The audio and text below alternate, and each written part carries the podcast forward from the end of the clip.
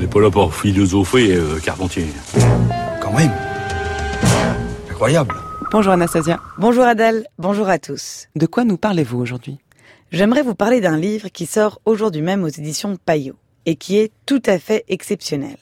Ce livre, c'est Une histoire érotique de la psychanalyse, de la nourrice de Freud aux amants d'aujourd'hui, de Sarah Chiche, écrivain et psychanalyste. Avant de vous parler du fond, laissez-moi vous dire que la forme est superbe. Pour s'en convaincre, il suffit d'ouvrir le livre et lire le premier paragraphe. Je cite. Tout est perdu.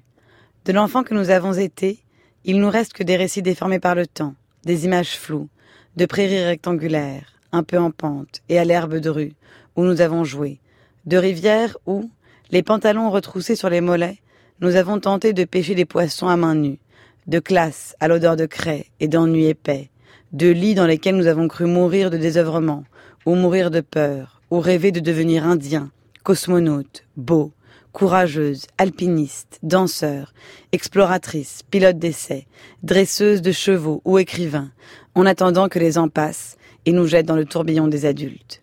Nous y voilà, nous y sommes, et les bras au creux desquels nos espérances ont poussé, jamais nous n'en retrouverons la chaleur. Fin de citation. Pas mal quand même, n'est-ce pas? Mais revenons au sujet, ou plutôt à la thèse du livre.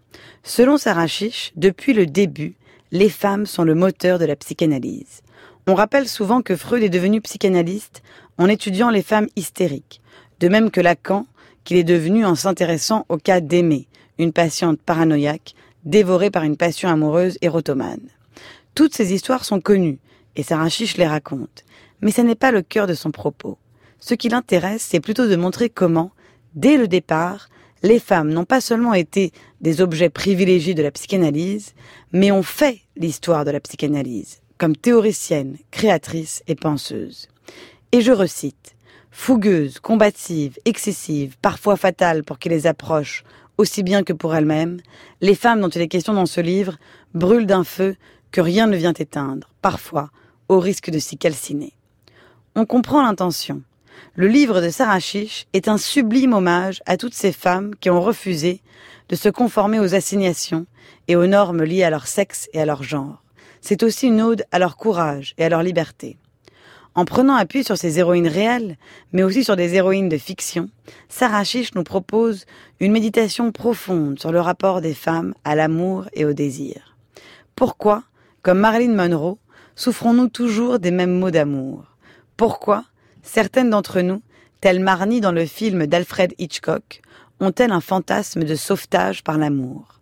Pourquoi d'autres, comme Lou Andrea Salomé, doivent attendre longtemps avant de connaître le plaisir? Pourquoi d'autres encore, tels Alexandre dans le film de Jean Eustache, La maman et la putain, ne peuvent désirer ce qu'ils aiment et aimer ce qu'ils désirent?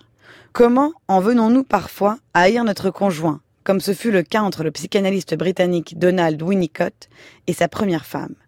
Comment acceptons-nous aussi, parfois, comme ce fut le cas de Virginia Woolf et de Jean Maynard Keynes, d'accepter que la personne qu'on aime en aime une autre, sans cesser pour autant de nous aimer?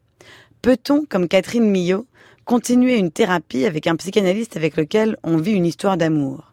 Que faire, comme la Lolvestein de Marguerite Duras relue par Lacan, quand la jalousie nous obsède jusqu'à nous détruire? Quels que soient vos désirs cachés, vos peurs inavouables ou vos vices inavoués, tout est dans ce livre. Ce qui est à la fois immensément rassurant, car l'on se sent moins seul, et à la fois terriblement inquiétant, car en général, cela finit mal. Et jamais pour les mêmes raisons. Parler de sexe, ce n'est pas toujours parler d'amour, et inversement. Il y a toutes sortes d'arrangements, d'écarts et de compromis entre le sexe et l'amour. Nous sommes dans ce domaine d'une créativité infinie. Aimer peut même parfois, voire souvent, être profondément érotique. À cette question du conflit entre sexe et amour s'ajoutent mille autres questions, comme celle du renversement de l'amour en haine, ou encore celle du désamour soudain auquel on ne peut rien.